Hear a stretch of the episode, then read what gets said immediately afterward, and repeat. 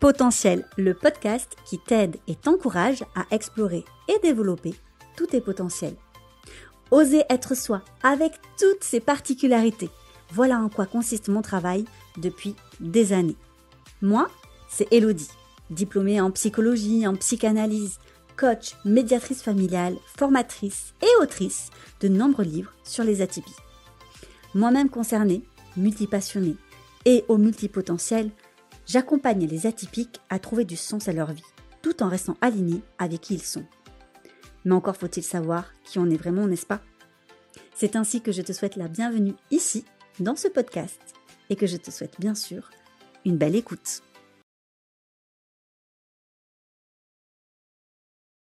Coucou à toi et bienvenue dans cet épisode, eh bien numéro 5 déjà, euh, du podcast potentiel sur le sujet faire face à l'effet de mode. J'avais très très envie de parler de ce sujet parce qu'il revient tellement, tellement souvent. Euh, les gens sont tellement, je pense, bloqués euh, sur ce sujet, sur l'effet de mode et notamment l'effet Barnum. Je t'en ai parlé un petit peu dans l'épisode précédent et j'aimerais, voilà, un petit peu plus t'en parler dans cet épisode-là parce que c'est ce que ça génère. Et c'est la crainte de beaucoup d'atypiques de se dire je ne veux pas tomber dans l'effet effet Barnum, en fait. Donc, qu'est-ce que c'est l'effet Barnum déjà? Parce que peut-être que tu ne sais pas ce que c'est ou que tu ne sais pas très bien ce que c'est. Donc, je vais te réexpliquer de quoi il s'agit.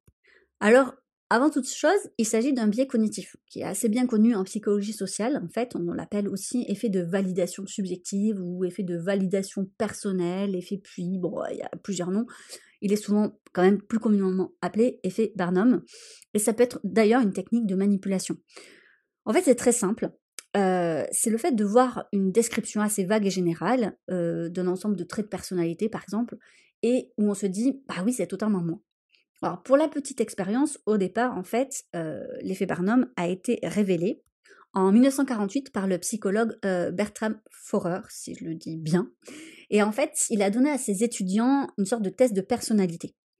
Euh, du coup, il a en fait demandé à ses étudiants d'y répondre mais il n'a pas du tout révélé les résultats du test. En fait, il remet à chacun de ses étudiants une description en fait construite à la base d'un recueil d'horoscopes pris au hasard. Donc voilà. Donc ça n'a rien à voir avec euh, pour ou contre les horoscopes, euh, c'est pas le sujet.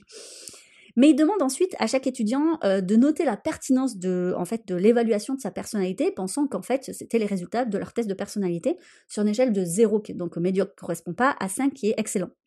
Et en fait, la moyenne a été de 4,26. Et elle a été refaite euh, par d'autres psychologues comme Dixon ou Kelly euh, qui ont démontré en effet cet effet Barnum. C'est-à-dire que on peut tous plus ou moins se reconnaître dans une description vague et générale. Euh, c'est comme le fait de dire les HPI ne supportent pas les injustices, ils sont sensibles, ils sont très curieux, euh, ils aiment apprendre. Ça, je suis désolée, mais je pense que ça correspond euh, à la plupart des êtres humains, en fait, en général, sur Terre. voilà, euh, la plupart n'aiment pas spécialement les, les, injustices, ils sont curieux, ils aiment apprendre. Enfin, voilà, en général, c'est le cas de tout le monde. Et pour autant, tout le monde n'est pas HPI.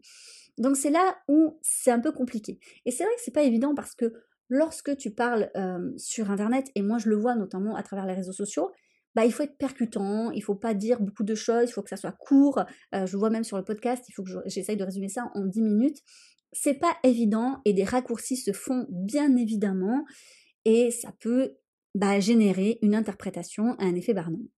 Sauf que le souci, c'est qu'aujourd'hui, on se sert de ça euh, comme un contre-exemple, c'est-à-dire qu'en fait, on va se servir euh, de cette crainte de l'effet Barnum pour faire une sorte d'effet de mode négatif style ah ben voilà, maintenant tout le monde est HPI, maintenant tout le monde est hypersensible.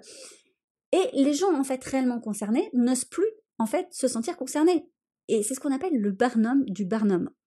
Tu peux donc retrouver en fait cette notion notamment dans mes livres euh, Femmes atypiques ou Femmes au multipotentiel aux éditions Jouvence.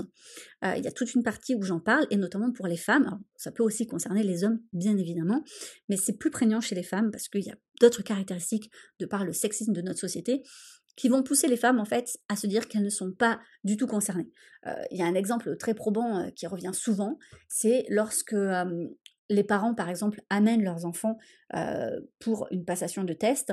Si ce test révèle que l'enfant, et notamment pour le HPI, que l'enfant est surdoué, on demande souvent est-ce que vous ou eh bien l'autre parent est concerné? Et là, bien sûr, toujours la même réponse, souvent des femmes, c'est oh, moi? Ah non, non, non, non, non, non, non, non, ça doit être le papa, c'est sûr, c'est sûr. Non, parce que moi, j'étais pas bonne à maths. Non, non, moi, j'ai jamais été une bonne élève, hein, de toute façon. Voilà. Donc là, c'est typique, c'est très féminin. Déjà, euh, idée reçue comme quoi, eh bien, en étant surdoué, on est bon en maths ou on est bon élève, c'est pas toujours le cas. Euh, et ensuite, c'est de se dire, bah, pourquoi moi je serais concernée? Tandis que les hommes n'ont pas spécialement cette réaction. Donc c'est pour ça que je dis que le barnum du barnum concerne souvent plus les femmes que les hommes.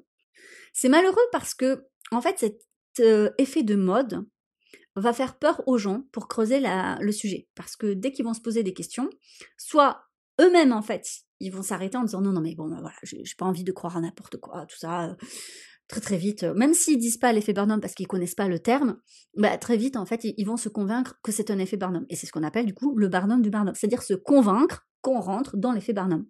Ou bien, ça peut être l'entourage en disant Oh, bah si toi tu l'es, euh, moi aussi, ou tout le monde l'est. Ah bon, toi tu crois? Bon, pas l'impression quand même. Hein. Ce genre de réaction en fait de personnes qui ne connaissent absolument pas finalement le sujet va leur faire du tort parce que ça va générer en fait une contre-productivité.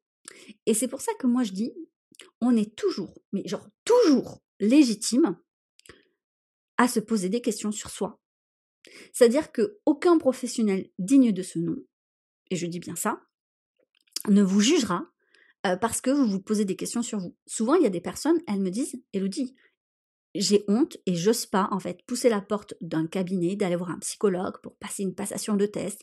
J'ose pas en parler euh, avec mon thérapeute, j'ose pas. J'ai peur qu'il se moque de moi, j'ai peur qu'il me dise que je suis pas concernée. Je lui dis mais attends, attends, attends si le professionnel est un professionnel en fait de l'accompagnement, mais jamais il fait ça en fait. Absolument jamais. Et d'ailleurs, je trouve que c'est vraiment un red flag à avoir. C'est-à-dire que si vous avez un professionnel d'accompagnement qui commence en fait à glousser, à se moquer, à ne pas prendre au sérieux euh, cette piste, mais en fait, fuyez.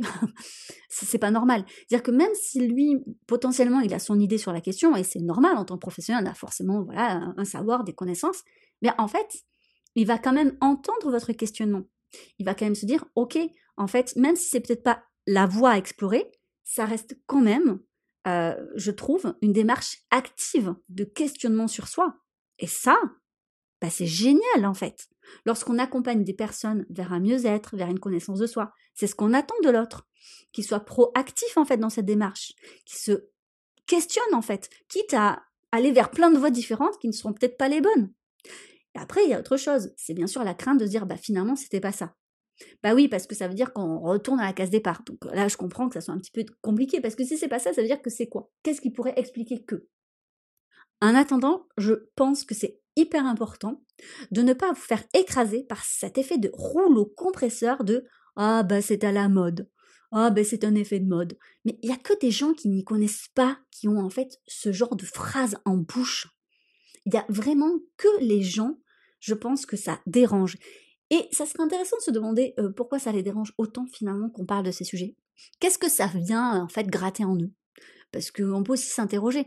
Et je crois réellement que lorsque les personnes réagissent avec autant de virulence, voire de violence parfois dans leurs propos, parce que parfois ça va très très loin, c'est que ça fait un effet miroir.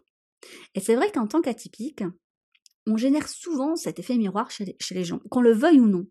Je ne sais pas si ça vous est déjà arrivé, mais même juste à votre présence, eh bien, vous vous gênez parfois. Moi, je me suis déjà dit que c'est un peu comme si j'avais un scanner et je voyais les gens tout nus. Alors, pas physiquement tout nus, bien sûr, mais je pense que j'arrive à voir à travers eux, sans même parfois qu'ils le disent. Je vois des choses, je comprends des choses, je vois qu'ils sont vraiment. Et personnellement, ça m'a amené une plus grande tolérance vers les personnes. Mais je me rends compte que pour beaucoup de personnes, ça les dérange. Ça les dérange que je puisse en fait voir à travers eux. Ils se sentent tout, nus et ils aiment pas ça. Et je les comprends. C'est vrai que je n'aimerais pas spécialement être euh, tout nu devant des inconnus. Bah, ça fait peut-être cet effet-là et ça peut être compliqué. Et souvent, on le dit d'ailleurs, que les atypiques ont un regard intense lorsqu'ils regardent. C'est comme s'ils scrutaient, s'ils scannaient, mais ils le font pas avec de mauvaises intentions. Alors je dis pas que tous les atypiques sont bien intentionnés, pas du tout. Mais par contre, il est vrai que ça peut déranger. Et je pense qu'en étant conscient de ça et en comprenant d'où ça vient, bah ça nous permet peut-être de faire attention parce qu'on n'a pas envie de mettre mal à l'aise les gens.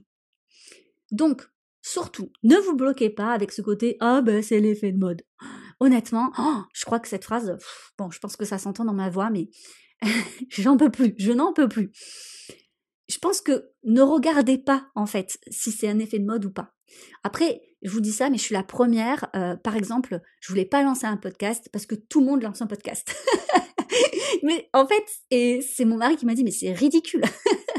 Il me dit, on fait pas quelque chose parce que c'est à la mode, mais c'est pareil, on ne fait pas pas quelque chose parce que c'est à la mode. Il me dit, on le fait parce qu'on en a envie. Et donc, je sais à quel point c'est pas évident parfois de se décrocher de ça. Mais bon, bref, je suis certainement un contre-exemple parce que quand même, j'ai lancé ce podcast et j'espère qu'il vous plaît et qu'il vous aide quand même à y voir plus clair. Donc, en conclusion, si le sujet vous intéresse, vous creusez la piste et vous dites pas, oh, c'est à la mode. Et les personnes qui vous disent ça, bah, demandez-leur en fait en quoi ça les dérange parce que des effets de mode, il y en a plein.